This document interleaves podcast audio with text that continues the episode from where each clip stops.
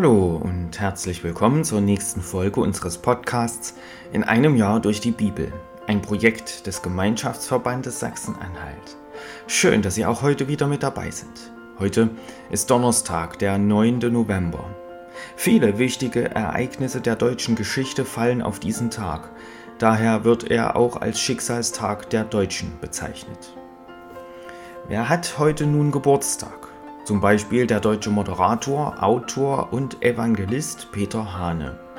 Von 1991 bis 1999 war er Studioredakteur der Hauptausgabe von Heute im ZDF. Von 1999 bis 2010 war er stellvertretender Leiter des ZDF Hauptstadtstudios in Berlin. Peter Hane wurde am 9. November 1952 geboren. Er wird heute also 71 Jahre alt. Herzlichen Glückwunsch. Was ist nun in der Geschichte an diesem Tag passiert? 9. November 1918. Novemberrevolution. Reichskanzler Max von Baden verkündet eigenmächtig die Abdankung von Kaiser Wilhelm II. und betraut Friedrich Ebert mit den Amtsgeschäften. Der Sozialdemokrat Philipp Scheidemann ruft gegen 14 Uhr die Deutsche Republik aus und gegen 16 Uhr verkündet Karl Liebknecht vom Berliner Stadtschloss aus die Deutsche Räterepublik. 9. November 1936. In der Nacht vom 9. auf den 10. November entfernen Nationalsozialisten das Denkmal von Felix Mendelssohn Bartholdy vor dem Leipziger Gewandhaus. Leipzigs Oberbürgermeister Gördeler befindet sich zu der Zeit auf einer Auslandsreise und erklärt aus Protest seinen Rücktritt.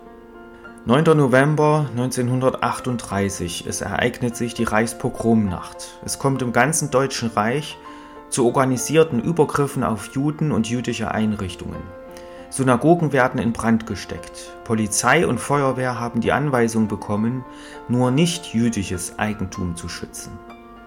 Und 9. November 1989. Es kommt zum Fall der Berliner Mauer.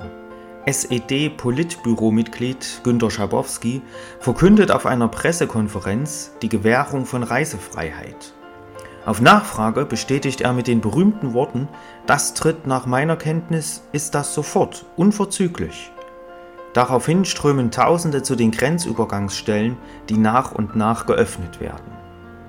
Ich lese uns die Losung für den heutigen Tag vor. Sie steht bei Psalm 31, Vers 23. Ich sprach wohl in meinem Zagen, ich bin von deinen Augen verstoßen, doch du hörtest die Stimme meines Flehens, als ich zu dir schrie. Und der Lehrtext aus Römer 8, Vers 26. Der Geist hilft unserer Schwachheit auf, denn wir wissen nicht, was wir beten sollen, wie sich's gebührt, sondern der Geist selbst tritt für uns ein mit unaussprechlichem Seufzen. Nun wünsche ich Ihnen viel Freude mit den heutigen Beiträgen und einen gesegneten Tag.